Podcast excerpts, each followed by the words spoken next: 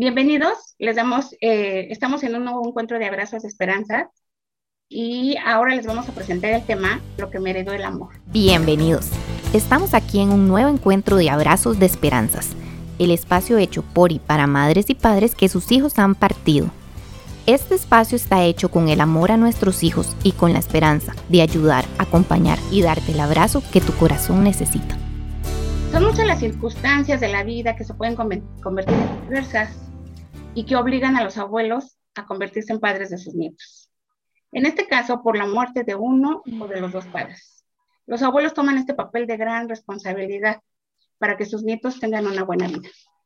Los abuelos en este caso deberán enfrentarse a retos que no se esperaban.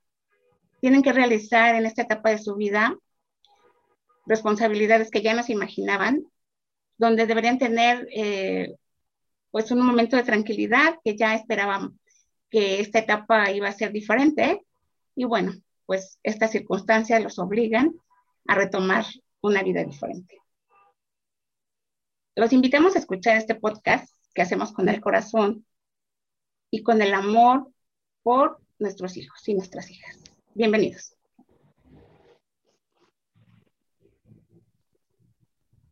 Quisiera presentarles a nuestros compañeros eh, que nos acompañan el día de hoy. Estamos desde México y quisiera que se presentara Angélica.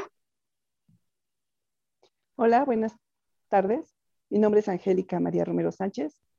Soy la mamá de Ingrid Serrano Romero y tengo un nieto de parte de mi hija, su hijo, Ian, un bebé que dejaron en tres meses y ahorita tiene siete años Mm, vivo con, vive con nosotros, es nuestra felicidad, nuestra fortaleza para seguir adelante en honor a nuestros hijos, a nuestros hijos que partieron. Gracias. Alfonso y Gloria. Hola, buenas tardes. Yo soy Gloria, mamá de Alfonso y, de Silvia, mi, nuera, a la que considero mi hija.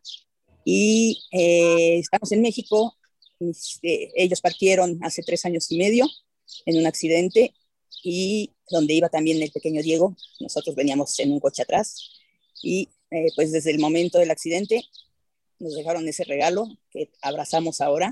Él tenía 10 meses cuando sus papás se fueron y ahora tiene cuatro años. Y pues sí, como, como dice Angie, es el motor de nuestra vida. Mi nombre es Alfonso, soy papá de Poncho y este, pues ya comentó Gloria las circunstancias y tenemos aquí a, a Diego. Ahora somos abuelos y papás al mismo tiempo. Gracias. Aixa. Hola, ¿qué tal? Mi nombre es Aixa Medina. Yo soy mamá de Luis Guillermo. Luis Guillermo murió hace siete años, seis años, casi siete, y me quedé con mis dos nietos. Uno iba en segundo de kinder y la otra en tercero. Y ellos viven conmigo y efectivamente vuelve a ser uno papá. Muy contenta. Gracias. Angie, en el momento en que, en que te enteras de esta situación tan, tan grave, eh, donde pierden la vida tu hija y su esposo, y donde se suscitan una serie de situaciones muy complicadas para ustedes, desde el momento en cómo partieron, desde el momento en que se vieron envueltos en asuntos legales, desde el momento en que se vieron con esa responsabilidad de, hacerse cargo del pequeño Ian.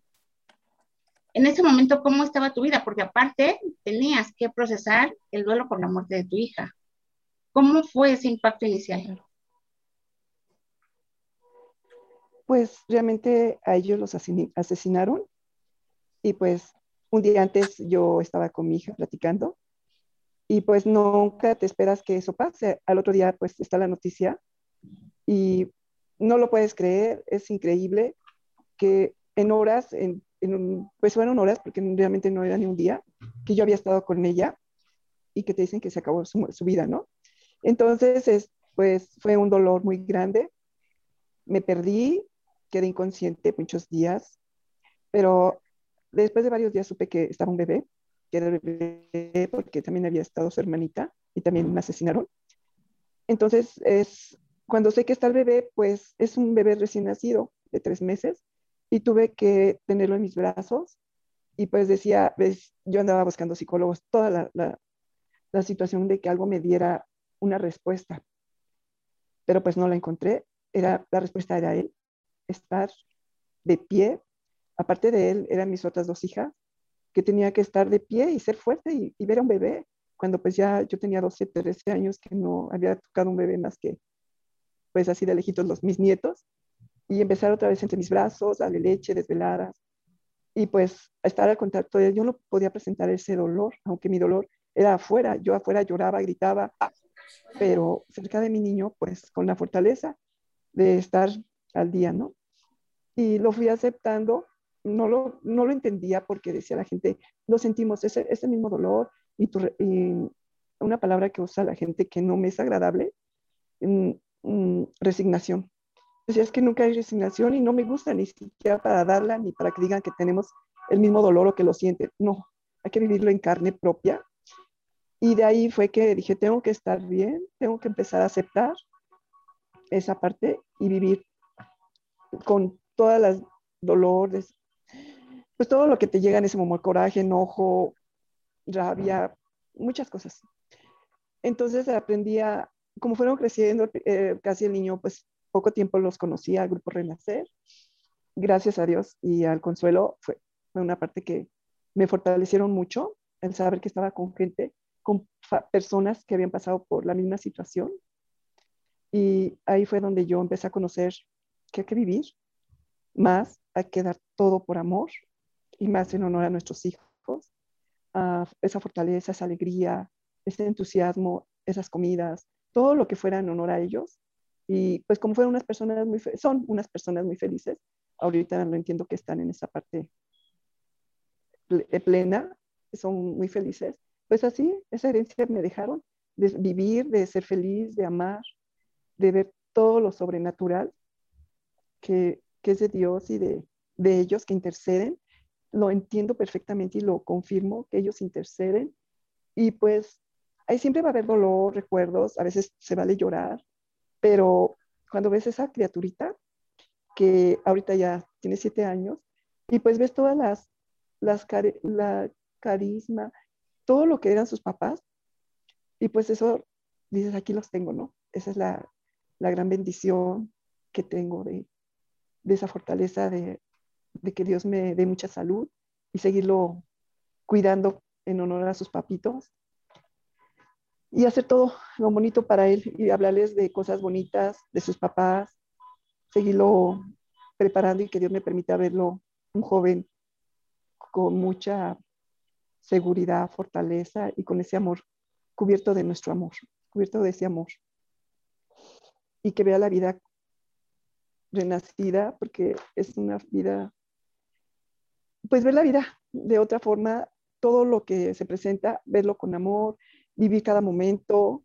Mm, vienen cosas como ahorita esta pandemia, hay que, hay que saber vivir todo y pues cada momento, así como comer, bailar, nadar, ver la naturaleza, todo eso. Y lo disfruto mucho. Creo que, como dicen por ahí, a veces los abuelitos volvemos a revivir con nuestros nietos mejor que con nuestros hijos. No mejor, pero nuestros hijos también fueron una parte, una parte de nuestra vida bonita pero como que con los hijos revives otra vez tu vida y te vuelves a sentir mamá. Yo, mm, en honor de mi hija, pues yo ahora dicen que mi nieto, y pues no, él tiene que ocupar esa palabra de mamá y lo considero como un hijo más, así como la bendición que me dio su papá, su mamá, Sophie, mi nieta, pues ahí están, en él está todo. Y somos muy felices con él, muy felices y esa felicidad, pues, la quiero compartir con mucha gente, ¿no? Que, que se puede salir adelante, que puede uno regresar a, a tener una vida feliz.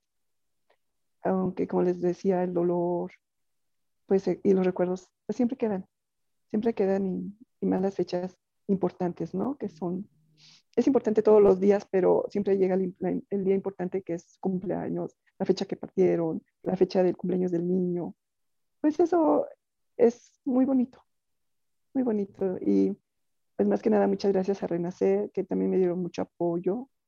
Me dijeron sí a la vida, a pesar de todo el dolor. Y pues así es, hacia la vida, disfrutando todo lo bonito y maravilloso en honor a nuestros hijos. Y en nuestra mente y en nuestro corazón siempre van a quedar esos bonitos recuerdos. Acabas de decir algo muy bonito, que esa, ahorita que estás diciendo que él es lo que te dejaron ellos, y se me viene como la imagen de Ingrid, de su esposo y de Sophie, y, es cierto, Ian es la representación de esa familia y de ese amor, que se amaban tanto que se fueron juntos. Eran almas que tenían que partir juntas y te dejaron ese regalo para que siga perdurando ese recuerdo. Gracias. Eh, Poncho y Gloria, también ustedes vivieron eh, una situación muy difícil al principio, que yo creo que seguramente en muchos casos es así. El verse envueltos también en esa parte del accidente, en todo eso que, que conlleva trámites legales y, y, a veces comentarios que, que lejos de ayudar incomodan. ¿Cómo enfrentar esta parte si hay tanto dolor en un principio, hay tanto desconcierto, hay tanta incertidumbre? ¿Cómo enfrentaron ustedes esos primeros momentos? Sí, mira, este, es bien difícil porque finalmente quedas en shock, ¿no? Eh, es tanta la adrenalina que además estás, cuando menos a mí me pasó, que quedé tan en shock que hasta enmudecí, o sea, yo contestaba lo que era necesario, no hablaba mucho, estuvieron mis hermanas mucho tiempo conmigo, mucho rato conmigo aquí en la casa, inclusive para ayudarme y todo. Y una de ellas lo mencionaba, decía, es que Gloria está, pero no está. Y sí fue, fue, fue difícil, fue difícil. Eh, yo como lo he comentado varias veces en el grupo que tanto nos ha ayudado, que es Renacer, eh, al principio no tenía ganas de nada, tenía ganas de meterme en un, en un cuarto oscuro. No me quería morir, según yo, porque pues obviamente tenía el bebé, que pues me tocó sacar del coche.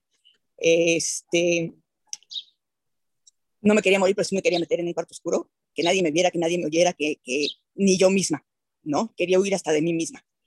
Pero finalmente pues ver a, Diego tan chiquito, tan inocente, tan, pues tan desvalido, ¿no? Porque además él quedó fracturado del fémur, entonces estaba enyesado en las dos piernas.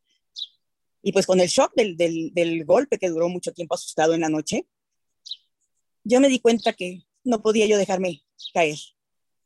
Yo sabía que también Alfonso, mi esposo, mi hija Paola estaban sufriendo muchísimo, muchísimo, y no podía yo meterme en mi mundo y quedarme cruzada de brazos entendí también que Diego pues iba a tener una vida un poco diferente a todos los demás, sabiendo que sus papás no estaban, que estaba viviendo, pues yo tenía 62 años en aquel entonces, para cumplir 63, con dos gentes mayores, este, pues iba a ser muy difícil para él, y yo no podía quedarme de brazos cruzados, y decidí que tenía que salir de eso. Yo le pedí a Alfonso ayuda, le dije yo no puedo con esto sola, voy a necesitar mucha ayuda. Para mi fortuna, Alfonso tuvo la cabeza de inmediatamente acudir a buscar a ver quién nos podía ayudar. Y, pues se encontró con el grupo Renacer, ¿no? Que para nosotros ha sido una bendición porque nos ha enseñado a reconocer esa parte, esa parte de que nuestros hijos nos dejaron ese regalo de amor. Nos regalaron los últimos cinco días de su vida porque nos fuimos de vacaciones, estuvimos solos con ellos. Nos regalaron esos últimos cinco días de su vida y finalmente pues nos dejaron a, a Diego, pues sí, es difícil enfrentar toda la parte legal y todo esto. Yo no tenía cabeza, pues yo estaba abocada, como sigo abocada a la, a la vida de Diego y a cuidarlo.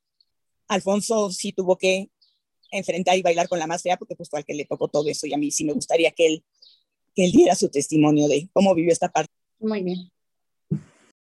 Pero finalmente, eh, yo sí digo todo esto, no es por ser negativo, ¿no? Sino simplemente es que es una realidad, es, es, es una, es, es, difícil, pero es, a la vez es muy bonito poder estar viviendo con un niño pequeño que le diga a uno papá, es muy bonito que le digan a uno papá, aunque hay gente que, que no quiere, no le gusta o dicen que no debería de ser, pero bueno, nosotros estamos convencidos que sí. Corto para que ya. Muchas gracias. Sí, eso que dices es muy cierto. Muchas eh, personas que conocemos eh, comentan eso, ¿no? Como me hubiera gustado que mi hijo, que mi hija me hubiera dejado un nieto, una nieta, que, que tener un recuerdo vivo de ellos. Y creo que este, bueno, pues la, vida es así y a unos sí se puede y en otros no se puede, pero bueno, pues eh, cuando tienen esta oportunidad, pues es maravilloso, ¿no? Y al principio a lo mejor yo creo que causa cierto miedo, porque es cierto, es una gran responsabilidad, pero conforme va pasando el tiempo, pues yo creo que se vuelve a ser el motor de tu vida. Y Aicha, en este, en ese momento que, en que tu hijo fallece y obviamente pues hay mucho dolor y mucha confusión, eh, volvemos a lo mismo, ¿no? ¿Cómo, cómo poder pensar también en los niños, cómo, cómo empezar a, a, a, hacer ese trámite para que estuvieran contigo, a pesar del dolor, a pesar de que, de que tu corazón tenía todavía esa fractura tan fuerte. ¿Y cómo fue para ti esos primeros momentos? Pues evidentemente es algo que no te esperas, que nadie nos esperamos, ¿verdad? Que nunca lo piensas y si llegas a ir a algún sepelio de algún hijo, de alguna familiar o algún conocido, dices, híjoles, qué feo, pero jamás te imaginas ser el protagonista, ¿no? Eh, mi hijo muere, me hablan por teléfono, él tenía asma y este, iba yo en el camino y iba en shock, en shock y comencé a hablar por teléfono, etcétera. Al principio, o sea, yo nunca pensaba, ni esperé, ni, ni, quería, no porque no quisiera, sino porque no estaba en mis pensamientos, quedarme con mis nietos. Este, pero además ni lo había pensado, no lo había valorado, no, no, no, no sabía yo si iba, venía, regresaba o dónde estaba, ¿no? Eh, eh, fue realmente un caos. Quien se encargó de todos los trámites fue mi hija, eh, mi hija la que seguía de él. yo esa parte no la, no la viví, ella se ocupó de todo eso. Aquí los problemas vinieron después porque mi nuera me pide 15 días, me dice, me voy con mi mamá un rato, ya después de que ocurrió el sepelio y todo. Le dije, ándale, hija. Este, dice, ya pedí permiso en la escuela de los niños, sale, bye, bye. Y no la volví a ver. Se me desapareció junto con mis nietos. Entonces parecía yo que tenía tres muertos, no uno, porque pues son sangre de mi sangre, son mi, o sea, no los voy a borrar del celular y ya, desaparecieron, ¿no? Eliminado. Pues no. Entonces, pero además con el gran compromiso de que cuando mi hijo falleció y llegué y todavía estaba tibio, yo se lo prometí. Yo le dije, vete, busca la luz. Yo voy a ver por tus hijos. Pero todavía pensando en hacer una mancuerna con la mamá. Dije, una que, trabaje en la mañana, otra en la tarde, qué sé yo. Y entonces viene todo el día crucis, ¿no? Encontrarla a ella, anunciar la alerta Amber, este, conseguir al dueño de la casa para desocuparla, porque ellos rentaban, hacer la mudanza, conseguir el notario para poder abrir la casa, ver dónde ibas a entregar las cosas, empacar su ropa y buscar a los niños aparte. O sea, aparte, ¿no? Entonces, este, por ahí alguien me da el teléfono porque lo cambió, no volví a saber de ella. Y este, y fue, fue un, no, no sé cómo llamarle, un via crucis, o sea, me daban una dirección y ahí me veías hasta conseguí unos, este, ¿cómo se llama esto? Que, baja, de profesionales y me decían en esa casa y preguntar a los vecinos y ver si ahí estaban, este, ir a la, le depositó una sobrina, entonces a ella, entonces ir al banco y ver que, que, te pudieran dar la dirección y rogarle al señor que te la diera, etcétera, etcétera. Fue de verdad, de verdad. Y aparte tu dolor, ¿no? Este, yo busqué mucha ayuda y ustedes no me dejan mentir, es un dolor. No sé cómo lo aguantamos.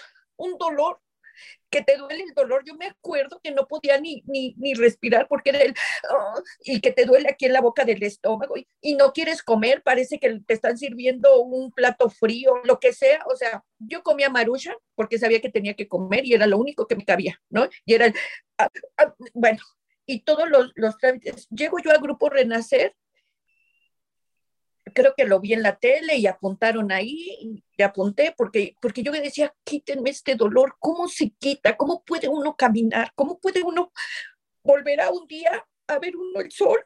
Volver a caminar. No sabía, era mucho mi dolor.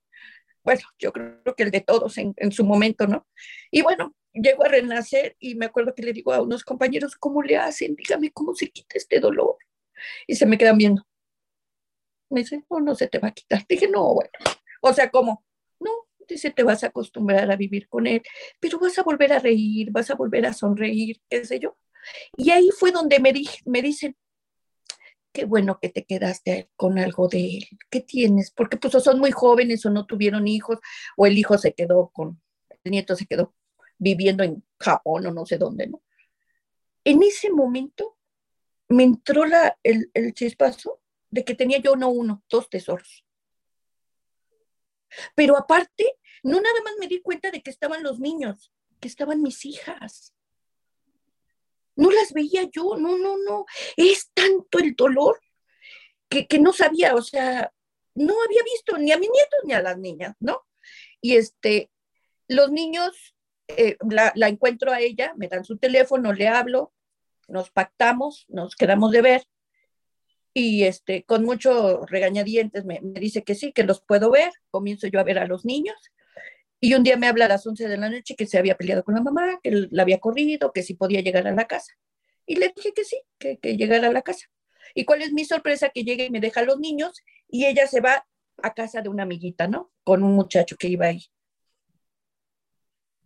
Sí, mi amor, ¿cómo no? Va. Yo al principio lo único que pretendía, que era lo que yo creía en ese momento, era poder ver a mis nietos, poder este, estar supervisándolos, visitándoles, qué sé yo. Nunca imaginé que ella me los fuera a dejar. Este, todo el mundo me decía, hazlo legal, hazlo legal. Un día va a llegar y como es la mamá, se lo lleva, que no sé qué, porque entonces se vinieron las inscripciones, hubo que inscribirlos, se, eh, se cambiaron el domicilio, o sea, hubo que arreglar todo ese tema, más el de la casa, más el de las cosas, más lo del, ya. Entonces eh, metí yo juicio, pero le dije, vamos a hacerlo de forma, de forma voluntaria, ¿no? Y me dice que sí, durante seis, ocho meses me trajo jugando nada más que sí, hasta que me di cuenta que ya no trabajaba en donde me había dicho, que de hecho había dejado el trabajo y yo dije, no me va a firmar. No me va a firmar, pues si quisiera así como me inventa que se va con el jefe y que si tiene una conferencia y que si, ya me, si tuviera ganas me hubiera dicho, oye, ¿sabes qué?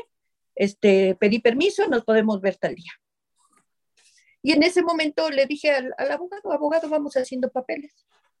Ya la notifico, como se pudo, porque andaba huyendo, o sea, no, no, había forma. Hasta la fecha, no sé dónde vive, no sé dónde trabaja, lo único que tenemos es un teléfono de ella y punto. Y, este, y los dejó perder. Ya no se presentó a nada, no se presentó a la audiencia, pidió verlos, autorizaron verlos en el, en el juzgado, comenzó a ir, dejó de ir y ya que tenía yo 20 asistencias consecutivas, le dije, oiga, voy a seguir viniendo. Es que ya tiene más de cuatro meses que no viene. Y entonces el mismo juzgado me, dio, me dio de baja y ya informó, ¿no?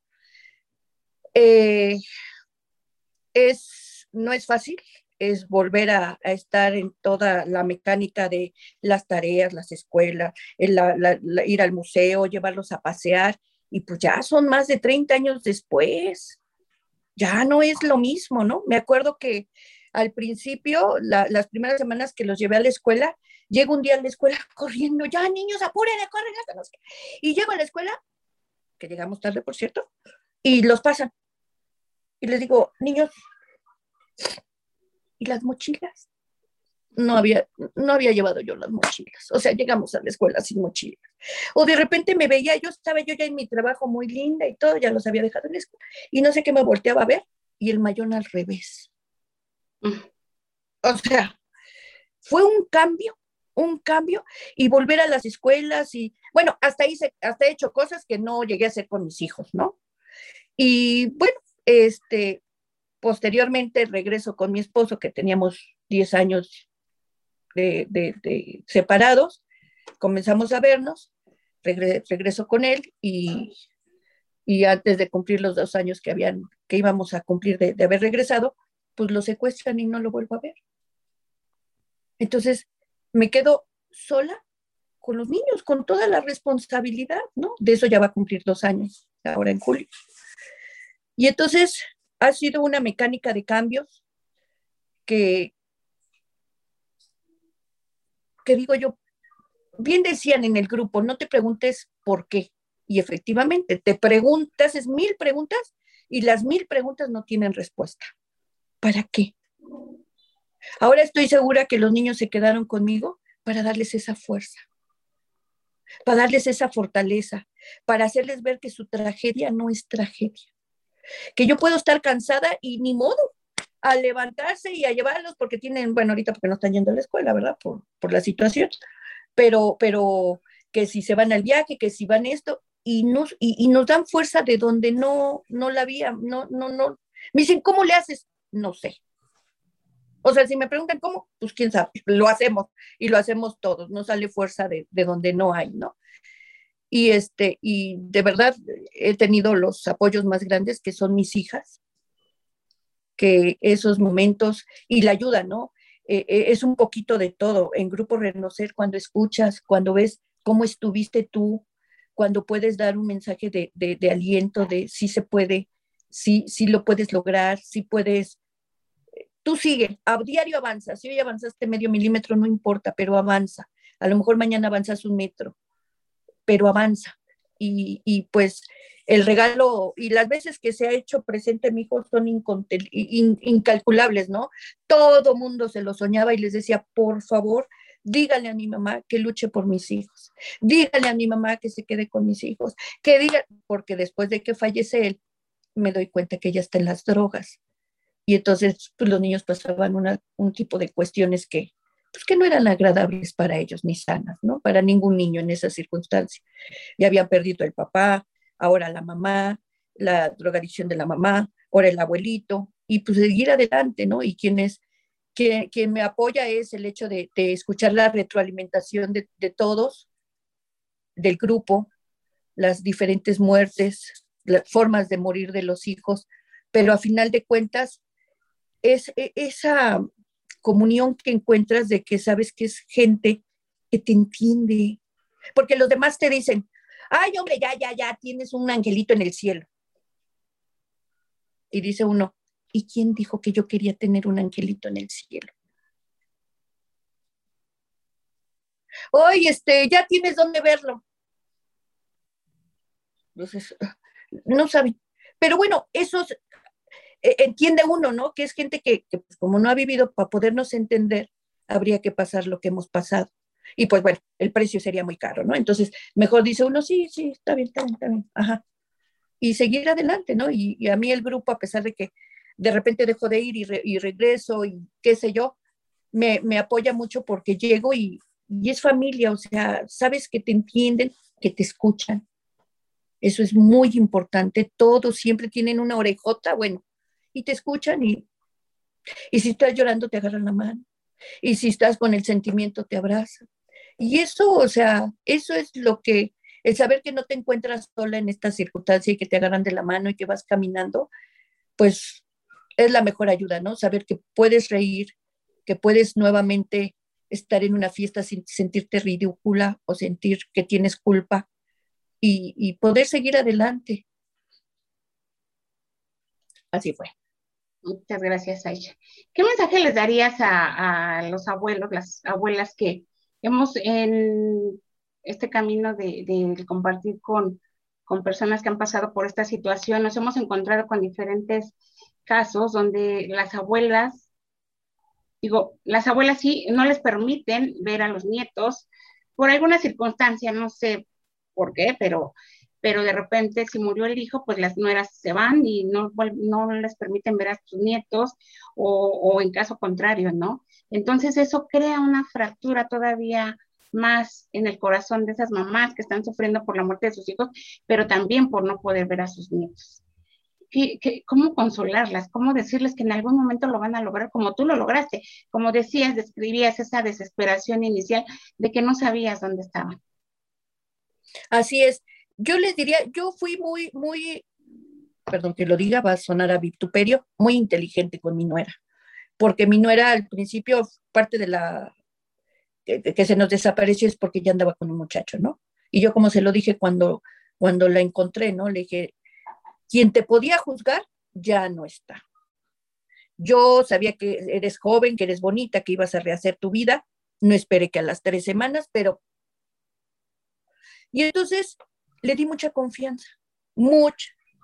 Ya que me los dejó ver y todo, oye, el sábado te tocan a ti, pero tenemos una fiestecita, quieres que la intercambiemos, que no sé qué. Sí, de repente era muy grosera conmigo, nos borró del, del, Facebook. Eh, dice uno, ¿qué te quita? A mis hijas, a mí, a mi esposo, o sea, estaba en un plan muy,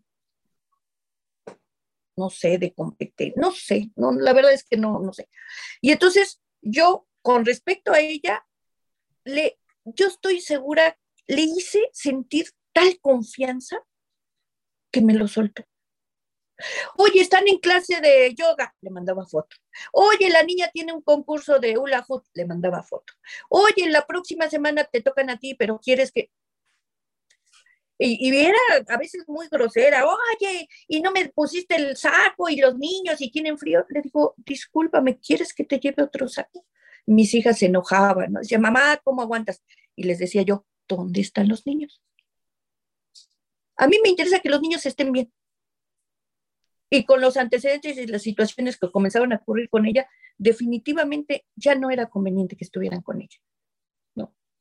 Ahora, ¿Tuve que aguantar muchas cosas? Sí, pero valió la pena. Yo en un principio quería compartir con ella los niños y hacer una mancuerna, pero ella no se prestó. No eran sus planes. Entonces, tuve que ser muy paciente. Este, nunca competí con ella. Yo creo que ella en algún momento debe haber pensado, ay, esta vieja, eh, que tenía alguien que se los cuidaba con cariño, con amor, con y que estaba tranquila porque se supone que ella los iba a recoger en algún momento los viernes en la escuela y me los llevaba el lunes y ya yo los recogía el lunes en la escuela. Y a veces era sábado en la mañana y, me, invitaba, me inventaba del trabajo, de no sé qué, que no podía con los niños. Los acababa de recoger y los estaba yo este, yendo por ellos. Entonces, no competir con la, con la, con la nuera, haya pasado lo que haya pasado. O sea, aquí lo importante es no perder el foco, los niños. Yo cuando me di cuenta de ese tesoro que me dijeron ustedes en Grupo Renacer, qué belleza, te quedaste no con uno, con dos tesoros. Yo dije, sí es cierto. No, no, lo, no lo había visto. Estaba yo postrada en el shock. Y, y, después, pues obviamente ver a mis hijas, ¿no? Darme cuenta que ahí estaban ellas también. Entonces, este, son, a final de cuentas, son hijo de tu hijo, sangre de tu sangre piel de tu piel. Entonces, con toda humildad, me declaré incompetente, le pedí a Dios mucha sabiduría y comencé. Comencé con el fin de verlos, no con el fin de quedármelos. Eso se dio después. Dejar de pelear, o sea, dejar de darse niñazos, que si la suegra, que si murió por ella, que si no murió por ella, y que si, no, los niños, sangre de su sangre, tu piel. O sea, aquí mi, mayor, mi objetivo principal en un inicio era ver a mis nietos, ver que estuvieran bien, hacer mancuerna con ella, a lo mejor yo trabajaba en la mañana y ella en la tarde o viceversa, qué sé yo, pero que los niños estuvieran bien, que él desde el cielo, no saben cuántas veces lo soñamos, que decía mis hijos, es más, en el Facebook subió un amiguito de él que decía, ya déjame en paz, Diario me despiertas pidiéndome lo mismo, que vea por tus hijos porque andaban desaparecidos. Entonces, por amor al que se fue, por amor al que ya no está, dejar de pelear, dejar de ver, y sí, y aguanta una humillación. ¿A qué horas te los traigo? Pues nada más dos horas. Aquí te los voy cerca. Muchas gracias. Solita me los soltó. Muchas gracias.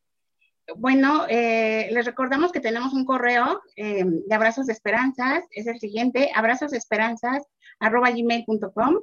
Tenemos un número de WhatsApp, 5068 68 42 745. Tenemos un sitio web, www.abrazosesperanzas.org. Agradecemos a todos sus mensajes. Recuerden que nos pueden mandar saludos eh, por el chat, preguntas y con mucho gusto pues les responderemos de esa misma manera. Ahora, eh, bueno, ¿y qué pasa cuando o qué piensan esos niños que fueron criados por los abuelos. Tenemos la participación de Alejandro, que le damos la bienvenida, y nos va a compartir esa experiencia que tuvo de que lo hayan criado sus abuelos. Bueno, y continuamos. Y quisiera presentarles a una persona muy especial, es un, amigo, compañero que, que, bueno, pues definitivamente las, la vida es así, te ponen las personas en el camino. Y bueno, pues eh, quisiera que nos compartiera parte de su historia, porque bueno, pues en este tema de eh, lo que nos heredó el amor, eh, él, nos tiene un testimonio muy importante que nos quiere compartir. Adelante, Alex, si te quieres presentar, por favor. Claro. bueno, Chayito, muchas gracias. Mi nombre es Alejandro Velázquez. Tengo ya hoy 42 años, prácticamente 43. Y lo que les quiero contar es un poco, pues, cómo, cómo llegué ¿no? A casa de mis abuelos, ¿no? En este tema que habíamos platicado. Eh, mi mamá desafortunadamente falleció cuando yo tenía apenas dos días de nacido. Entonces, bueno, mi papá metido en el ramo restaurantero, bueno, más bien hotelero, él era en ese momento el chef ejecutivo de Camino Real, entonces era bastante complicado para él con unas jornadas de 14, 15 horas eh, promedio día, eh, hacerse cargo de un bebé recién nacido. Entonces, eh, él decidió en ese momento eh, platicar con sus papás, o sea, mis abuelos paternos, y pues yo crecí con ellos, ¿no? digo, ahora sí que de dos días de nacido, con todo lo que esto implica, todo el desgaste que esto implica, ¿no? De tener un recién nacido cuando juras que ya terminaste, ¿no? Mis abuelos tuvieron siete hijos, yo fui el octavo, ¿no? Pero bueno, cuando yo llegué a casa, mis abuelos en este momento, mi abuelo tenía prácticamente 70, ¿no? Y mi abuela tenía 55, 56 por ahí, ¿no? Eh, la realidad de las cosas, eh, Chayito, lo que, lo que platicábamos anteriormente es, eh, lo único que yo tengo son sentimientos de gratitud, ¿no? la vida me quitó a una madre, ¿no? Pero bueno, en ese momento todavía en casa de mis abuelos estaban dos de mis tías, ya, ya mayores evidentemente, pero que también aportaron muchísimo en la parte de, de la crianza y el desarrollo y tal, pero siempre con la figura de mi abuela como la figura materna principal y pues mi abuelo eh, como, como el, esta imagen eh, paterna, porque mi papá eh, era chef de Camino Real de Acapulco. De ahí se movió al Hyatt en Chihuahua. Entonces, realmente, digo, yo a él lo veía en vacaciones y tal, pero crecer con mis abuelos, la verdad es que fue, fue una bendición, ¿no? Seguramente el amor que me pudo haber dado mi madre hubiera sido diferente, pero no creo que hubiera podido ser mayor. ¿no? Para mis abuelos nunca hubo una, diferencia respecto a eh, que me trataran diferente. Jamás hubo una mirada como de, ah, esto que platicábamos un poco como de lástima, del ay, pobrecito, se quedó sin mamá y entonces hay que cuidarlo de más. Al contrario, ¿no? Eh, para ellos fui un hijo más, ¿no? Les estoy eternamente agradecido. Eh, digo, aprendí a caminar con ellos, a hablar con ellos, eh, etcétera. Eh, hicieron un esfuerzo bien importante, que creo que eso también es una de, las cosas más que más miedo pueden llegar a dar esta brecha generacional, ¿no? Cómo van cambiando las ideologías este, y las ideas, etcétera. Entonces, eh, hicieron un esfuerzo importantísimo para que siempre me sintiera comprendido, me sintiera escuchado, ¿no? supiera que era parte de, de esa familia, jamás me ocultaron el hecho de que pues, ellos no eran mis papás, ¿no? Yo siempre crecí sabiendo que había tenido una mamá que desafortunadamente, eh, pues la vida, ¿no? Dios, lo que sea, había decidido que era momento de partir.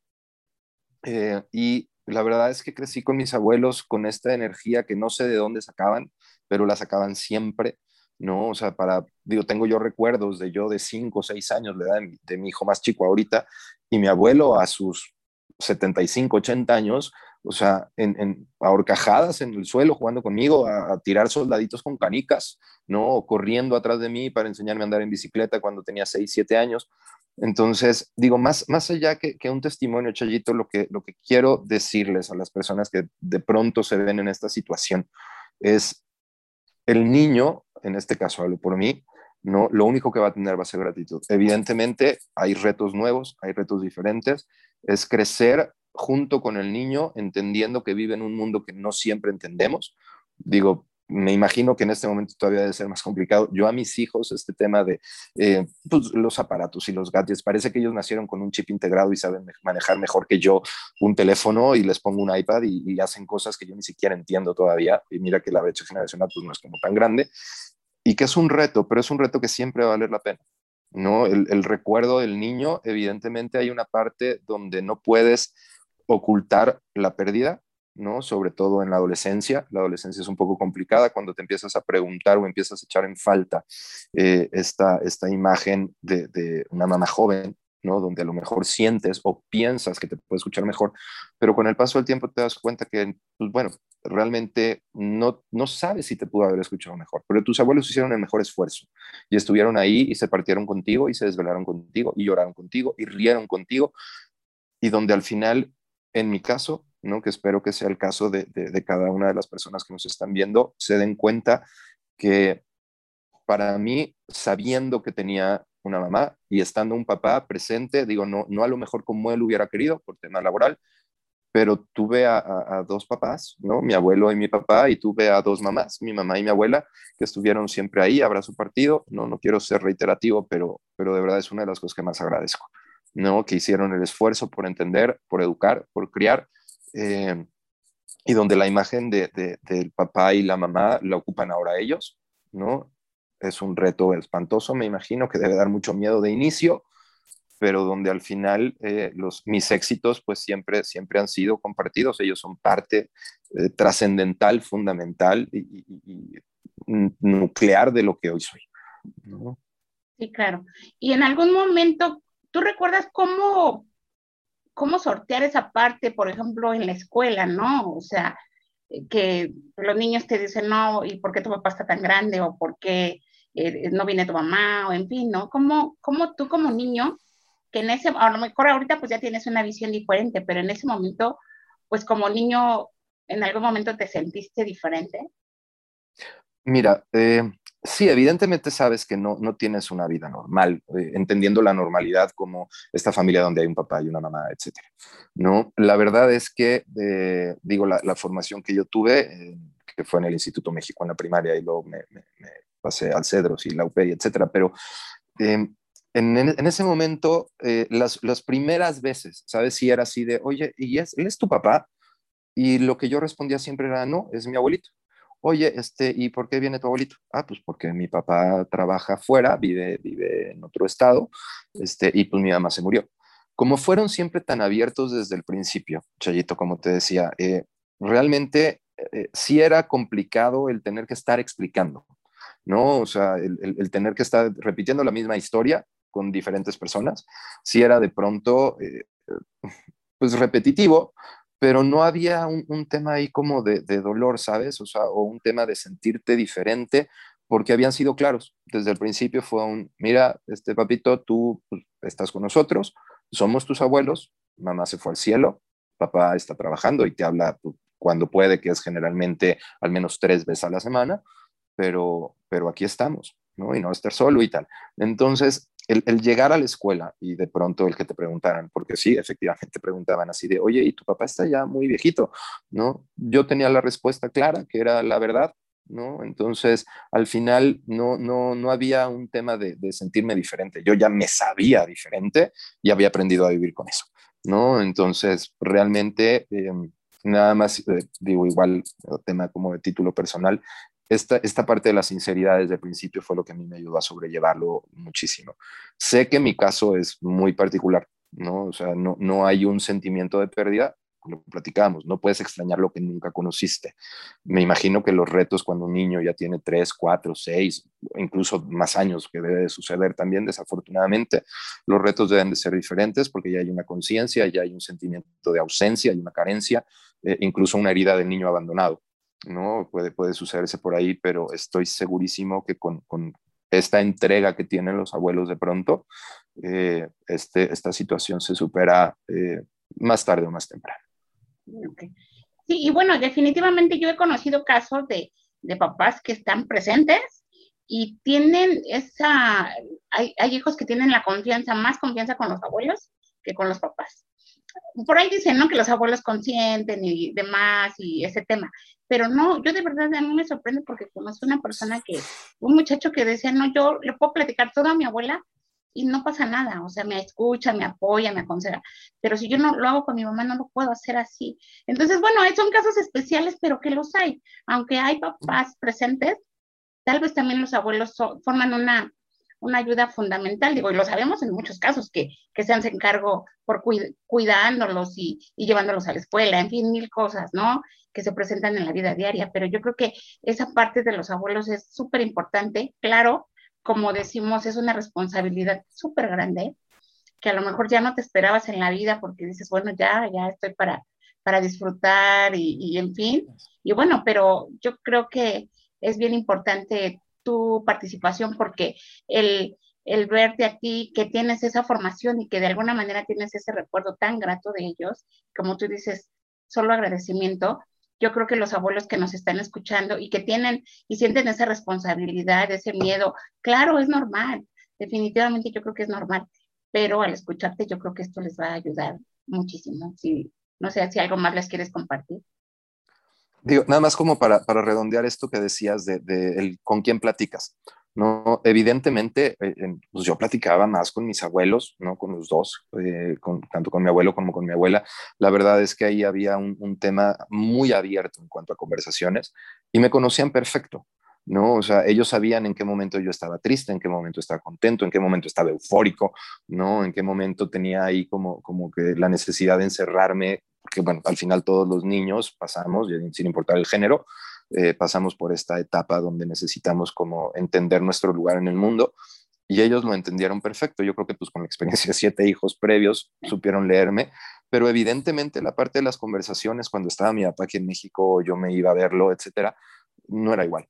O sea, yo evidentemente la confianza estaba con, con, mi abuelo, ¿no? Incluso yo a mi abuelo le decía papi, punto. O sea, mi papá era papá, mi abuelo era papi, mi abuela era Isha, ¿no? Este, y esa era la conversación, o sea, el, el, el nivel de, de, confianza, digo, les conté de todo, si yo te contara ahorita todo lo que llegamos a platicar, ¿no? O sea, desde mi, la primera vez que me rompieron el corazón, eh, la primera vez, eh, digo, ya un poco más grande, ¿no? Que, que, tuve la novia y tal, y pasó lo que tenía que pasar, y, eh, o sea, entonces todo esto lo llegaba y lo platicaba, ¿no? Eh, más allá de, de, que me presionaran, ¿no? El, oye, ¿cómo te fue? ¿Qué hiciste? Y tal. O sea, desde chiquito era un, sabes que aquí estamos, lo que quieras contarnos, eh, siempre era un, ¿qué tienes y por qué lo tienes? Entonces pude como trabajar esa parte emocional, ¿no? Junto con mis abuelos y sabiendo que ellos entendían perfecto y no me juzgaban. No, no me sentía juzgado, no me sentía calificado, no me sentía descalificado. Y a la fecha, no creo que lo hemos platicado alguna vez, para mí amar a alguien es no te juzgo, no te califico, no te descalifico, te acepto como eres. Y eso fue lo que mis abuelos me dieron. No, Alex, pues muchísimas gracias. Y te repito nuevamente, creo que va a ser muy, muy valiosa tu participación, porque sí, yo creo que seguramente hay muchos abuelos que tienen esa incertidumbre, ¿no? Esa preocupación, pero en algún momento, yo como decimos, hay que dejar fluir las cosas y cuando se hacen las cosas con amor, pues resulta esto, porque te conozco y eres un gran hombre y tus abuelos hicieron un gran trabajo. Muchísimas gracias, Chayito. De verdad, muchas, muchas gracias. ¿no? Y cuando necesites, pues sabes que estoy súper puesto. muchas gracias. Bueno, muchas gracias. Y Angie, eh, el papel de los abuelos en tu caso ha cambiado, o en el caso de todos los que están aquí ahora. ¿Cómo lograr separar el rol de, de, de papás y de abuelos? O sea, al final de cuentas, pues ustedes tienen esos dos, dos papeles, pero ¿cuándo eh, sentirte realmente papás o abuelos? O sea, no sé si ustedes lo han separado o han tratado de compaginar esas dos partes. Mira, Chayito, no, yo creo que como era muy bebé, eh, pues por instinto maternal ocupa la palabra papá y mamá. Entonces, él, pues nunca se, sabemos, él sí ya sabe ahorita que somos sus abuelitos, que somos sus abuelos, pero él no, él por, o sea, nos ha preguntado cómo murieron sus papis. Es muy pequeño, no se le puede decir, pero si ya convivió o ya pasó esa parte con una amiguita, entonces lo fue aceptando.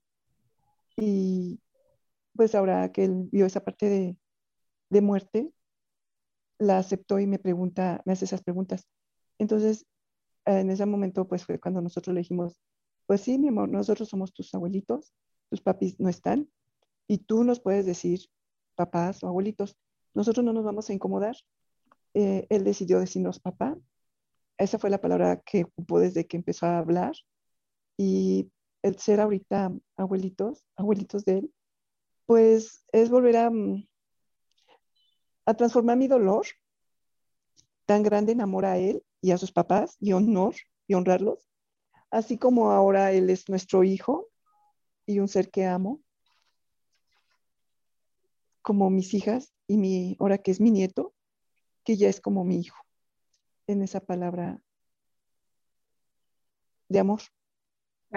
¿Tus hijas cómo enfrentaron también esta situación? Porque bueno, pues de alguna manera también a ellas les cambió la vida y, encontrarse con un hermanito, obviamente pues sí con mucho amor, pero también es difícil.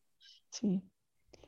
Pues fue muy duro porque en ese momento que pasó lo de Ingrid, pues yo me olvidé de todo, ¿no? Y realmente aquí la que se, se encargó fue Yacel. Eh, ella también lo vivió en su proceso, en su tiempo, pero la abandoné.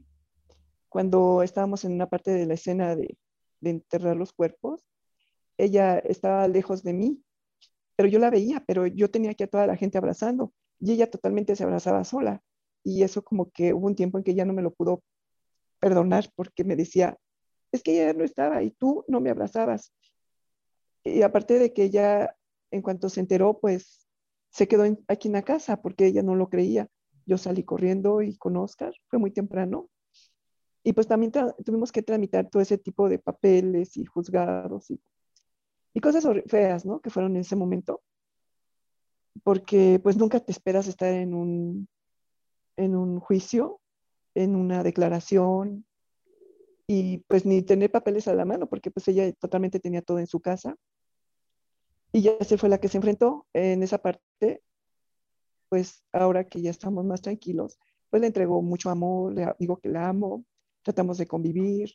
Eh, ella todavía no acepta que yo hable de Ingrid, en honor a Ingrid vamos a hacer esto, o Ingrid esto, o aquello. Pero yo lo entendí en Renacer que hay que hablar de ellos, porque así nos, nos sanamos. Si queremos sufrir, vamos a seguir sufriendo. Pero si nos sanamos, vamos a estar recordando eso padre o eso bonito de ellos en ese amor.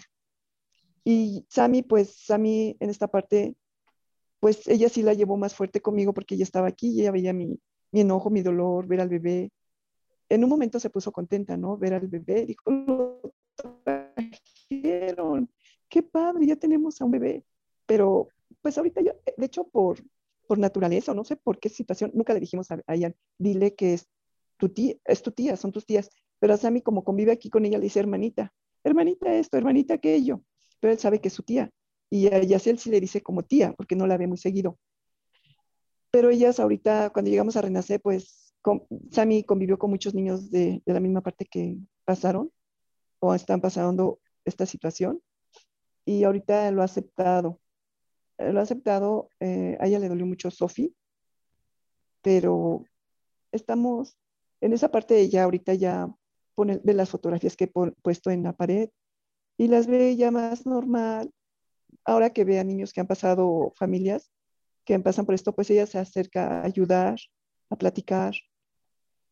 Y con Ian, pues, Ian también lo está aceptando. Y pues como te decía, Chayito, vivimos a cada momento lo mejor de nuestra vida así como amar a nuestras personas, a nuestros amigos, a todo lo que Dios nos permite y nos pone en el camino por ese amor.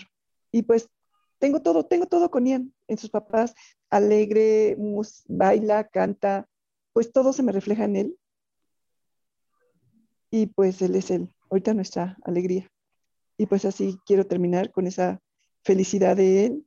Cuando yo, bueno, terminar en cuanto yo tenga que partir, les digo, ustedes van a ser felices, no quiero que sufran, porque decía una vez en Renacer, ahora que ya sabemos esto, ¿cómo te gustaría morir, no morir, sino saber que si tú partes, dejar a tus hijos o a tu familia, ¿no? Pues en esa parte de que no sufras, que hagas en honor a ellos lo que les gusta. Sí vamos a llorar, claro, pero no sufrir. Esa parte es lo, lo que ahorita me queda. Y una reflexión sobre los hijos, ¿no? Son como un lujo, porque tú les transmites la confianza, la seguridad, el amor y hacer maravillas y valorarlos. Ahorita que comentabas de Yacel, y creo que ha pasado, lo hemos visto en varios casos, hay hijos que toman la responsabilidad de la familia. Piensan que es su responsabilidad y no es así. Hay que deben de tener claro que ellos siguen siendo hijos, claro. no son los papás, y a veces quieren asumir esa responsabilidad. Yo ya se la veía en ese tiempo muy fuerte, pero también como queriendo asumir esa responsabilidad y de repente también como queriéndose alejar del problema, como no ver ese sufrimiento.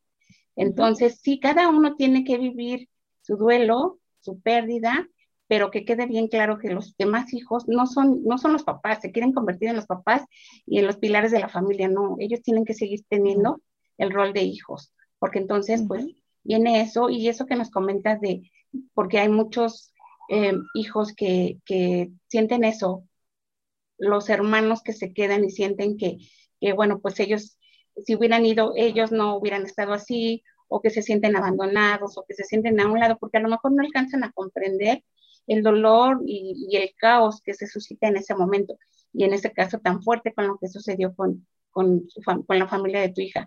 Y entonces yo creo que sí, ese mensaje es bien importante para los, para los demás hermanos. Muchas gracias. Eh, eh, hay, dicen por ahí que los abuelos este, son los consentidores. Por ahí hay una frase que dice, no, bueno, los abuelos están para malcriar porque tienen sus papás para que los eduquen. Y entonces, pues, a ti no te tocó malcriar, a ti te tocó eh, formar, pues, a un hombre, como todos lo queremos, un hombre de bien. ¿Cómo poner un punto medio. Digo, bueno, con los hijos ya lo vimos, pero en este caso, que a lo mejor tienes el instinto, tienen el instinto de abuelos de querer proteger y de querer consentir y de querer, eh, pues de alguna manera decir, ah, bueno, pues no es mi responsabilidad y los papás que lo corrijan. Y en este caso, no. ¿Cómo puedes eh, poner ese punto medio y no malcriar a Diego? Fíjate, fíjate que a mí me tocas un punto muy, muy débil, porque yo desde los 40 años siempre dije que estaba lista para ser abuela. Y era una de mis más grandes ilusiones ser abuela. Yo decía, Ay, no es que el día que sea abuela me voy a volver loca. ¿Y cómo fue? Este, nació Diego y yo me volvía loca con Diego, ¿no? Siempre he sido muy consentidora y creo que Alfonso lo puede decir. Siempre me, me con mis hijos fui muy consentidora, muy, muy consentidora. De pronto Alfonso me reclamaba que ay, este, consientes mucho a Poncho, y yo se lo decía, pues mira, lo voy a consentir todo lo que pueda, porque en un parpadeo ese niño ya tiene 16 años, y en otro parpadeo ya se me fue, y finalmente así fue, en otro parpadeo se me fue y se me fue para siempre. Entonces, em, soy muy consentidora también con Diego, sí soy consentidora, aunque no lo crean mi marido y mi hija también, este, luego me critican un poco porque dicen que, que soy demasiado consentidora con él, pero sí le pongo reglas, sí le pongo de repente algunos límites, pero este, sí lo consiento mucho. A mí me ha sucedido algo chistoso, o sea, sí, uno de mis enojos principales fue eso, se me negó el derecho a ser abuela. Al principio era lo que yo decía, se me negó el derecho a ser abuela y eso me tenía muy triste y muy enojada. Y yo decía, no me veo dándole una nalgada. Y bueno, finalmente hoy por hoy sí le he dado sus tres nalgadas a mi niño, sí le han tocado. Este, el otro día Alfonso me lo preguntó, que cómo me sentía yo con respecto a Diego. Y digo, es curioso, pero no me siento como su abuela, me siento como su mamá. Para mí es ya mi hijo. Es mi hijo y, pues me siento con esa, con esa responsabilidad. Malcrié a mis hijos, como dicen. Finalmente fueron niños, niños buenos los dos. Este Poncho era de verdad era súper bueno. Paola es una niña muy buena y son gentes que, que la gente quiere mucho a Poncho la gente lo adoraba, a Paola la quiere mucho. Entonces creo que no, haberlo hecho tan mal a pesar de las críticas, a pesar de que, de que sea una consentidora, esa es mi forma de ser. A mí no me gusta ser odiosa, ni pesada, ni nada. Me gusta, me gusta y me gusta apapachar a la gente. Creo que tú, Rox, me conoces y, y sabes que así soy. Entonces no tengo yo ese problema de, de que no le puedo dar una nalgada si al principio lloraba mucho. es que no me veo, no me veo gritándole, no me veo este, regañándolo, no me veo... Y finalmente lo tienes que hacer porque pues vive con nosotros. te haces a la idea. Este, sí lo consiento mucho, pero sí lo siento como mi hijo y sí me siento como mamá otra vez. Yo decía cuando mis hijos se casaron, por fin terminé de ser mamá y ahora me toca disfrutar. Y pues la vida me dijo, pues no, ¿qué crees que ahí te llega otro? Y en ese, en ese saberlo, en eso entenderlo, entenderlo, y en ese entender que de verdad fue un regalo que me dejaron ellos porque a cada rato descubrimos cosas de ellos en Diego. Que si esto le gustaba a Silvia y a, a, Diego le fascina, que si esto lo hacía Poncho y Diego lo hace igualito. Vas descubriendo pedazos de ellos en Diego y eso te llena el alma y te llena el corazón. Entonces, pues yo me dedico a lo que tengo que hacer, a tratar de educarlo, estar con él el más tiempo posible, darle todo el amor que tengo para él, porque pues sé que lo necesita y lo va a necesitar cuando vaya entendiendo más las cosas. A sus cuatro años, pues ya empieza a hacer preguntas y de pronto sí lo ves que dices que, está triste, este, que quisiera que su mamita bajara del cielo, que eso lo haría muy feliz. Y pues son cosas que, que te pegan a ti, ¿no? Y que sabes que las tienes que compensar con amor, con mucho amor. No me cuesta ningún trabajo dárselo, pero tampoco me cuesta este, mucho trabajo de repente decirle hasta aquí, ¿no? Aunque me digan que no es cierto.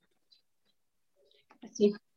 Alfonso, ¿cómo enfrentaste tú en el momento en que dijiste, bueno, ya em, asumimos esta responsabilidad, esto lo vamos a tomar de aquí en adelante hasta el día en que yo esté en este mundo, pero cómo sentirte em, en esa parte de tu edad, el decir, voy a poder, voy a tener las fuerzas para poder jugar con él, llevarlo acá, llevarlo allá, educarlo, en fin, aparte, este, bueno, todos los niños de ahora tienen muchísima energía y creo que no le aguantas el ritmo. ¿Cómo enfrentarte a eso? Pues mira, ese es el, el, el punto, yo creo que más difícil de, de, nuestra, de la relación. O sea, yo, yo sí a Diego también, como dice Gloria, yo no lo veo como un nieto, yo lo veo como un hijo.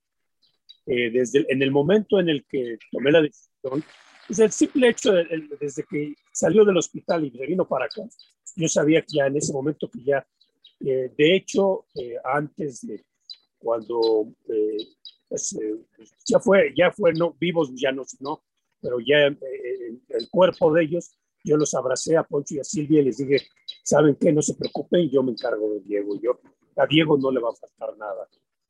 Entonces, em, al principio, pues fue, em, bueno, obviamente, pues estás con lo del duelo, estás todo eso. Es un, shock muy fuerte. Pero mi, mi, primero es, yo, yo, yo, yo veo mucho a futuro. A mí no me gusta ver qué va a pasar mañana, qué va a pasar dentro de una semana. A mí me gusta ver a 10, a 20, a 30 años qué va a pasar. Entonces, eh, desde ese momento empecé a analizar qué es lo que yo podía hacer para asegurar que Diego, pues Gloria dice que soy pesimista, pues yo digo, bueno, si el promedio de vida del mexicano es de 83, 84 años, pues bueno, pues ojalá yo, yo voy a pelear para vivir más que eso. Pero a, ese, a esa edad Diego va a tener 14 años, ¿no?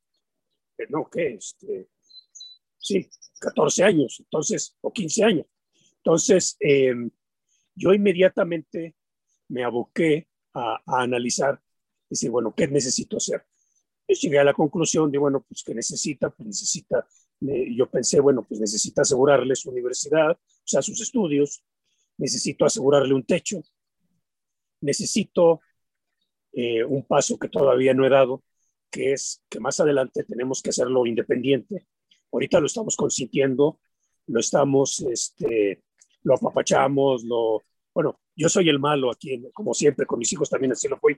Gloria fue la buena y yo fui el malo, ¿no? Cuando se trataba de regañar, de castigar, de todo, siempre fui yo el que, y sí, teníamos muchos problemas este, eh, consciente a Diego y consentía, consciente, consentía demasiado a mis hijos y sigue consintiendo mucho a mi hija, a Paola.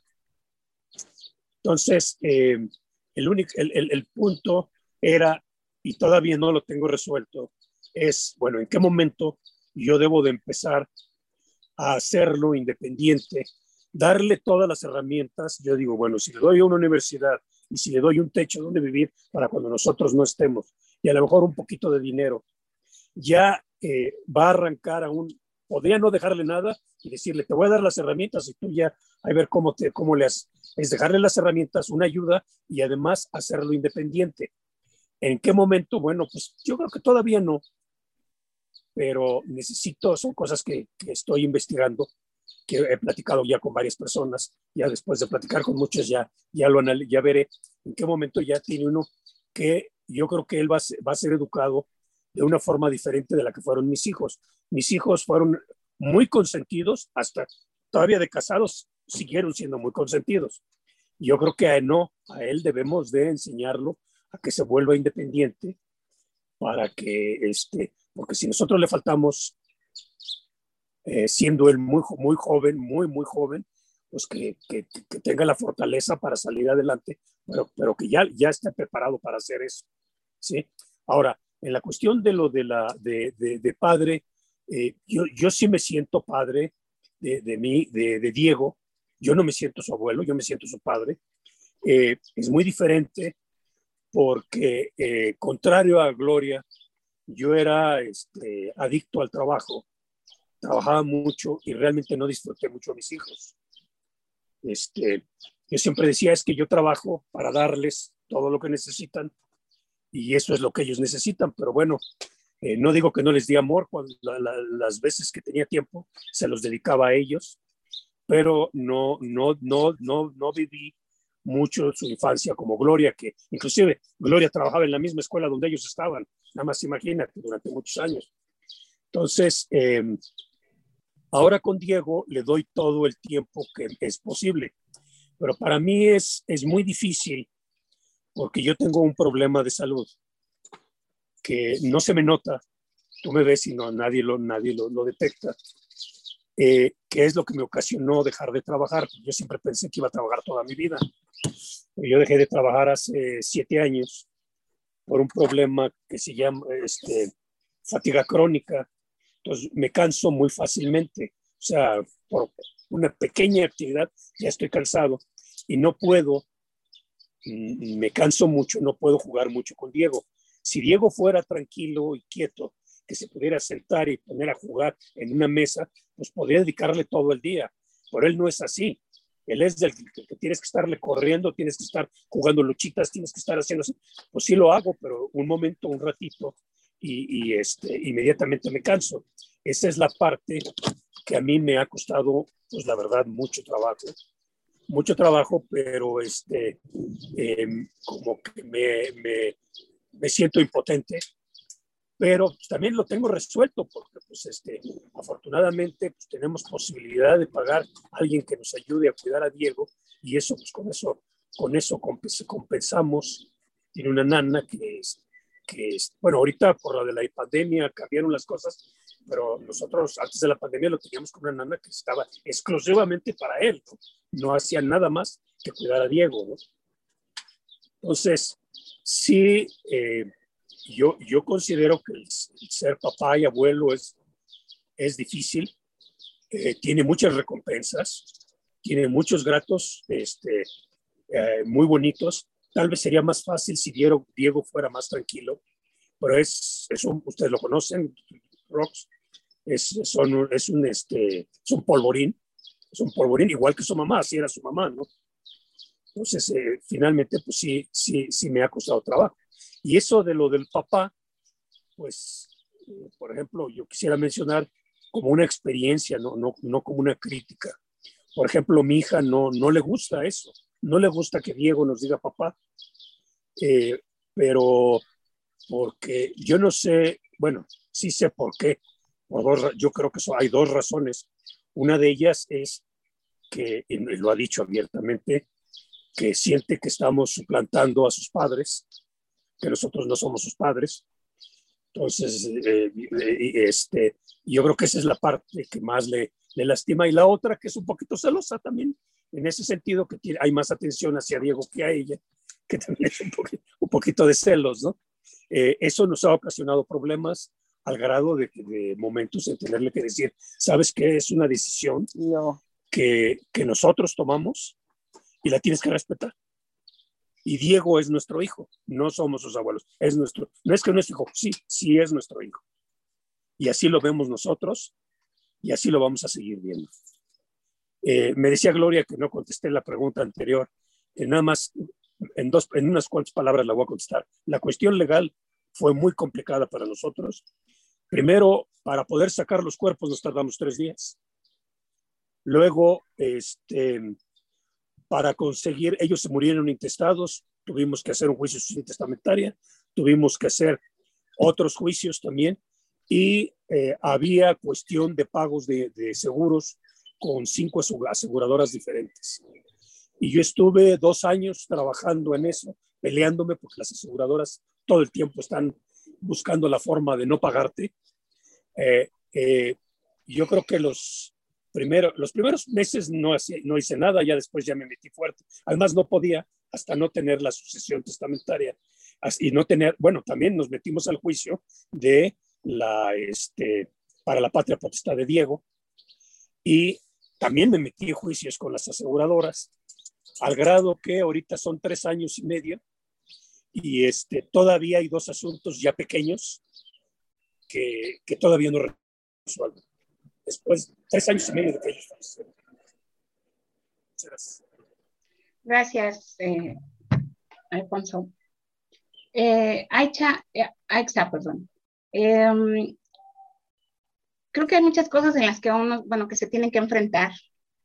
Eh, creo que son, como decíamos, pues a lo mejor no es la misma fuerza que teníamos, que tenías cuando tus niños estaban pequeños y a lo mejor corrías, saltabas y bajabas y subías y les alcanzabas el ritmo. Eh, somos de época análoga y ya ahorita todo es eh, virtual, todo, eh, las tareas las clases ahora son virtuales. ¿Cómo adaptarse a ese cambio que ahora, pues, en su generación les ha tocado cómo enfrentar esos, eh, esa situación económica, porque también, pues sí, lo recibes con mucho gusto y con mucho amor, pero, pero hay mucha responsabilidad de por medio. ¿Cómo has enfrentado todo esto? Y ahora, como repito, eh, las tareas y todo eso que ya está mucho más avanzado y que en nuestra época no era así, ¿cómo, cómo has hecho para poder estar a la par de ellos? Eh, primero, he tenido que cambiar mis métodos la verdad es que ya no funcionan. Antes era una mirada y ya sabían que se tenían que ir a la recámara y ahora no, ¿no? Aún ellos de repente me han dicho, oye, ¿sabías que te puedo demandar? les digo, sí, claro. Antes o después de qué, de la inga que te voy a poner porque no obedeces, ¿no? Este, pues me he tenido que adaptar, adaptar, cambiar. Me han ayudado, me han apoyado mucho mis hijas porque ellas tienen pues niños chiquitos ¿verdad? Y, por ejemplo, para las tareas ahora, lo virtual y eso, enseñarme cómo revisarles a ellos las tareas y todo eso, y darme tiempo, te lo juro que ni yo entiendo cómo me da tiempo. Son las carreras, la comida, ya me cambié a un lado de mi trabajo para estarlos viendo, pues tenían cuatro y cinco años cuando ya estaban conmigo, y pues eran niños que todavía había que estar al pendiente de ellos o sea, que no se fueran a quemar, no sabían ocupar la, estufa, qué sé yo. Y entonces venía yo en 10 minutos, ¿cómo están? Terminen de comer, bye, y vámonos. Me, acuerdo mucho de la película esa de ya llegué vieja, ya me voy vieja, ¿no? Y así. Te digo, un tiempo en el que estuvo el Gillo, mi esposo me, me apoyó en ese aspecto, pero pues ya otra vez me quedé sola. Entonces, hacerlos partícipes de muchas cosas de que, que me pueden apoyar ellos, hay un rol para lavar los trastes, hay un rol para recoger la mesa y todo, yo no podría, no me alcanza el tiempo. Entonces, tenerte que adaptar y agarrar las, las herramientas de donde puedas. Y ah, oye, a ti que te funciona, porque ya es otra época, ya es, platico mucho con ellos, mucho, mucho, mucho. Y me ha, me ha ayudado más ahora por la conciencia que por otra cosa. Ya no, ya no es como antes que los amenazabas que les ibas a dar un cinturonazo y ya no, ya era, mira, hijo, entiende, la verdad es que este, estamos haciendo, aquí somos un equipo, tenemos que hacerlo, y aunque está al principio medio enojados, pues agarran el patín, ¿no? Y este, abrazarlos mucho, mucho, mucho, aunque estén enojados. Los míos ahorita ya tienen este, 10 y 12 años, ya la niña ya me pasó de estatura, yo soy chaparrita, pero todos ya me pasó, ¿verdad? Y este, y abrazarlos y escucharlos, cosa que aprendí de renacer, saber tener oreja para escucharlos, ¿no? Entonces, esa es la forma en que he podido aprender, me vitamino mucho, procuro comer, comer fruta, o sea, cuidarme yo para poder cuidar de los demás. Afortunadamente no tengo ninguna enfermedad de diabetes, de hipertensión, de no sé qué, y este, y pues ya a los 60 años y desde los 50 ya te comienzan a salir los achaques, pues a los 60 menos, más, ¿no? Este, y estar muy pendiente de mi salud física y mental, pero también la de ellos, física y mental, para poder, para poder rendir el, porque además ya es un ritmo diferente. Ahora sí, antes podías mandar a los niños a la tiendita de la esquina, ahora no puedes porque no sabes si se lo van a robar, lo van a asaltar o no sabes. Entonces es más difícil porque tienes que andar con ellos para todos lados. De repente voy a hacer algo, algún mandado cerca y me los tengo que llevar, pero ¿por qué nos quedamos? Le digo, ¿y si tiembla? Entonces sí, con ayuda y del internet y cómo hace, y por más tonta que parezca la, la pregunta, ¿verdad? ¿Cómo me meto? ¿Cómo borro? ¿Cómo investigo? ¿Cómo no sé qué? Y ahí, y en las noches, porque durante el día, entre el trabajo, la comida y, y estar viendo que funcione la casa y el trabajo, pues no, no, no, no, no me da tiempo. Y entonces ya en las noches es que me meto y estoy investigando y, y, y vitaminas, muchas vitaminas, porque sí te cansas. Y así me ves, igual corro con ellos en el parque, igual nos agarramos a escondidas, almohadazos, y bueno, ¿qué te digo? Juega con nosotros. Ah, juego con ellos también, ¿no? Entonces, este, eso es lo que nos tocó y hacerlo con mucho gusto y mucho, mucho cariño, ¿no? En, en honor. De hecho, este, ya no dormían conmigo y a raíz de lo que pasó de su abuelito, están volviendo a dormir conmigo, ¿no? Entonces, tienen que estarme tocando, ¿no? O con el pie o con algo, me, tocando tierra, les digo yo. Y, y entenderlo así, o sea, y desde que murió mi hijo, estamos en ahora por videoconferencias, sus terapias y todo, ir avanzando, tienes que ir haciéndole de todo como puedas. Y poner un horario, esta semana es la, la, videoconferencia de ellos con la psicóloga, la próxima la mía, ¿no? Y esta semana el dentista para ellos y la próxima quincena yo. Y, y ahí ir intercalando, ir intercalando para, para que las cosas avancen. Y, y algo muy importante, ¿no? La actitud. Aquí es, la actitud es mucha clave, mucha clave. A ellos de repente les, les eh, tienen muy presentes a su papá, de hecho, aunque hubieran estado muy chiquitos, me, me cuentan cosas con muchos detalles y este, y bueno, viene la, un poquito la nostalgia y todo, y, y escucharlos, dejar que baje su estado de ánimo, que les dé poquito el down, ayudarlos a subirlos y empujarlos a que sigan caminando. Y no es una tarea fácil, pero la actitud, la actitud es primordial. Saber que siempre te levantas con las ganas de que sí vas a poder. Pedirle mucho a Dios, me dio COVID, dices, nada más faltaba eso, ¿no? Y este, ya van dos veces que me da COVID. Y pedirle a Dios, pedirle a Dios que, que Dios mío, tú sabes que, que es a mí a la que me tienen, ¿verdad? Y, y seguir adelante y cuidar la salud, la alimentación, todo, estar al pendiente de todo, tener las antenitas para todo que ven en la televisión, que están viendo en los videojuegos. Este, te juro que me pongo a ver esos de este, eh, dice el dicho y todos esos programas para analizarlos. Les digo, es que sí existe. Hay gente que se disfraza de tu amiguito y se da cuenta que tienes la, la, este, ¿cómo se llama? La necesidad de cariño y de todo y se te va metiendo y yo también. Y entonces ve a qué horas está tu abuelita, qué horas no está, si está solo, todo, todo, todo. Y entonces, más ahora, estar al pendiente de ello. Entonces, no sé cómo le hago, pero, pero con mucha actitud y vitaminándome para poder aguantar. Muy bien, pues creo que como dicen, eh, no, nunca nadie nos enseñó a ser papás y pues obviamente menos abuelos, ¿no? Entonces, eh, a ustedes les tocó una situación diferente que pasa en muchos casos porque pues es como todo, ¿no? A veces vemos los casos pero los vemos aislados hasta cuando ya lo vemos de cerca, cuando ya conocemos la historia, cuando ya conocemos a todo lo que se tienen que enfrentar, pues entonces es cuando vamos entendiendo poco a poco cómo eh, cuántas eh, historias hay sobre, sobre esto, que, se, que los niños se tienen que quedar con los abuelos por diferentes circunstancias, aún cuando los padres están vivos. Eh, hay muchas historias de, niños que, que, que, son criados por sus abuelos, aunque tienen a sus padres físicamente. Y creo que esto, este programa va a ser de gran ayuda para mucha gente, que espero que, que sea así. Y bueno, pues quisiera que, eh, increíblemente el tiempo ya se fue rapidísimo y quisiera que nos despidiéramos eh, con algo eh, como unas palabras para esas personas que están enfrentando esa situación y a lo mejor sienten ese miedo de, decir mi edad, de, en la situación económica, en pensar cómo voy a, a, sacarlos adelante, cómo voy a jugar con ellos, en fin, yo creo que lo importante es dejar fluir y en el amor, y como dices, Aicha, increíblemente las puertas te salen, no sabes de dónde, pero te salen, y ahí está sacando estos dos chiquitos guapos adelante, y bueno, pues eh, creo que eso es la fuerza, el amor, creo que nos da esa fuerza para seguir adelante. Angie, ¿qué, qué mensaje nos dejarías?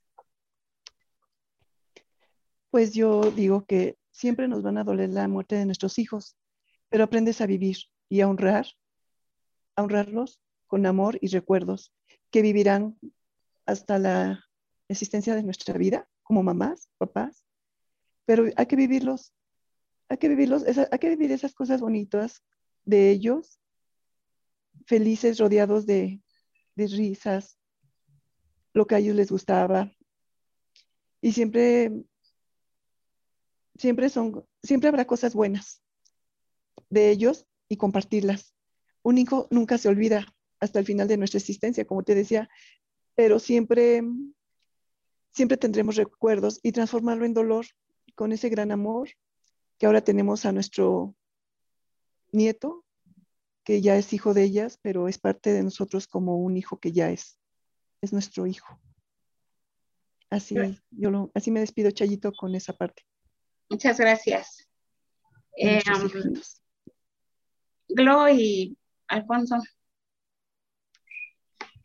Mira, yo creo que es un poco difícil, este miedo nos da siempre encontrarnos en esta situación, sobre todo por la edad, pero yo creo que sí es, yo todavía estoy en el camino de aprender a disfrutarlos, aprender a vivir el día a día y dejar de eh, pensar en cuánto tiempo les voy a durar, porque eso pues solo Dios lo sabe.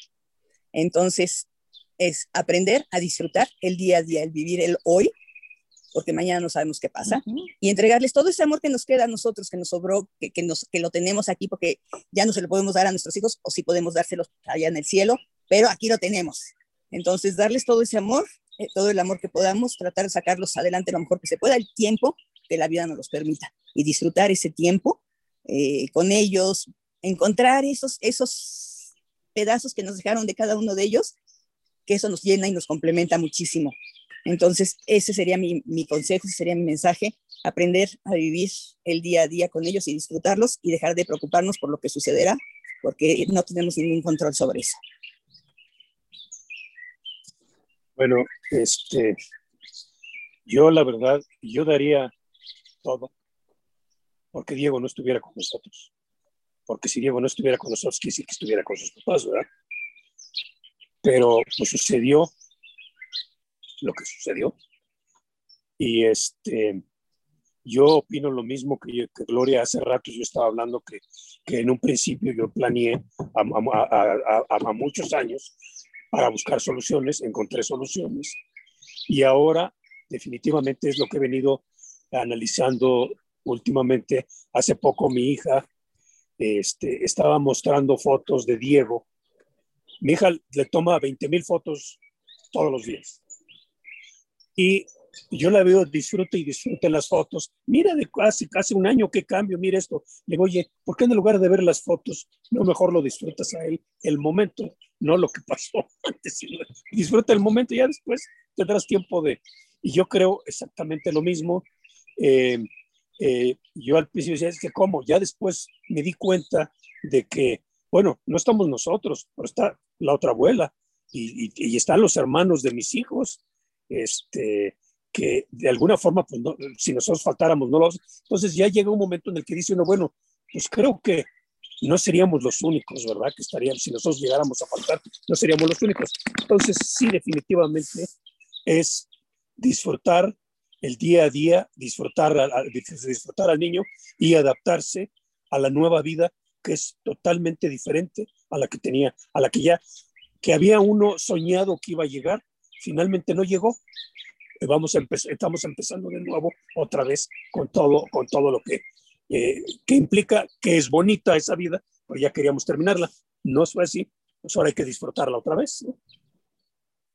Así es. Aija. Pues como dice Alfonso, ¿no? Disfrutar. Eso, nosotros ya sabemos en qué nos equivocamos con los hijos, que esa es una gran ventaja, en qué acertamos, adaptar, eh, adaptarnos a, esta nueva vida, a esta nueva juventud, a esta nueva niñez y la actitud, pensar por honor a ellos, estar pensando siempre en lo mejor, preguntarte si él estuviera aquí, le gustaría que tú sufrieras. Y además, por sufrir, te pierdes muchas cosas. Ya después lo entiendes, ¿no? El primer año, el segundo año, no hay vuelta de hoja. Hay que pasarlo con la herida en el corazón y que sangre a borbotones, en lo que le van cayendo a uno los 20. Pero ya después aprender a disfrutar, a disfrutar, a detenerte, a, disfrutar sus fotos, a, que trascienda su imagen, eh, a vivir la vida. Ahora entiendo tanto cuando me decían en el principio en Grupo Renacer, es que vas a volver a disfrutar. Y yo decía, ¿será? ¿Lo veía tan lejos? Y sí, ya bailas en las fiestas, hasta en el súper que ponen alguna música y de repente te encuentras bailando y todo, pero es la actitud y es el amor que te dan los hijos, los que se quedaron, aunque no sean los nietos. Tener que seguir adelante, no pienses en lo que ya se fue porque ya se fue. Ya no está. Ya no está. Entonces, disfrutar paso a paso lo que sí tenemos, los que, los que, lo que sí se quedaron. Y ir avanzando, ¿no? Y, aprovecho para darles gracias a Renacer, gracias compañeros del mismo dolor y abuelitos que estamos eh, eh, diario, diario con, con, los hijos y que ya no sabemos si son nietos, son hijos o son, son mis hijietos. Nuevo concepto, hijietos. Son mis hijietos, ¿no? Entonces, este, pues muchas gracias. Seguir adelante. No, al contrario, gracias a, ustedes por este gran testimonio de vida.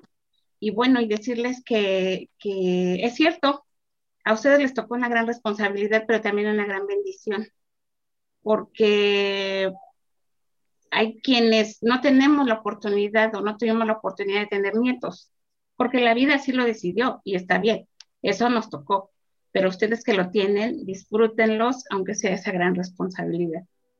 Y aquí encontré algo muy lindo que me gustó y dice, cuando los niños crecen con sus abuelos, nunca les faltará amor, sabiduría de la buena, disciplina constante y un cariño incondicional que nunca acabará. Cuando los abuelos tomaron la decisión de hacerse cargo de sus nietos, lo hicieron de forma muy valiente. Y para mí son esos, son unas personas muy valientes. Todos los abuelos que se hacen cargo y tienen, toman esta responsabilidad con mucho amor, son muy valientes y pasan a ser superhéroes de sus nietos. Y ahora son mis superhéroes favoritos también. Muchas gracias, nos vemos próximamente en un nuevo encuentro de Abrazos de Esperanza.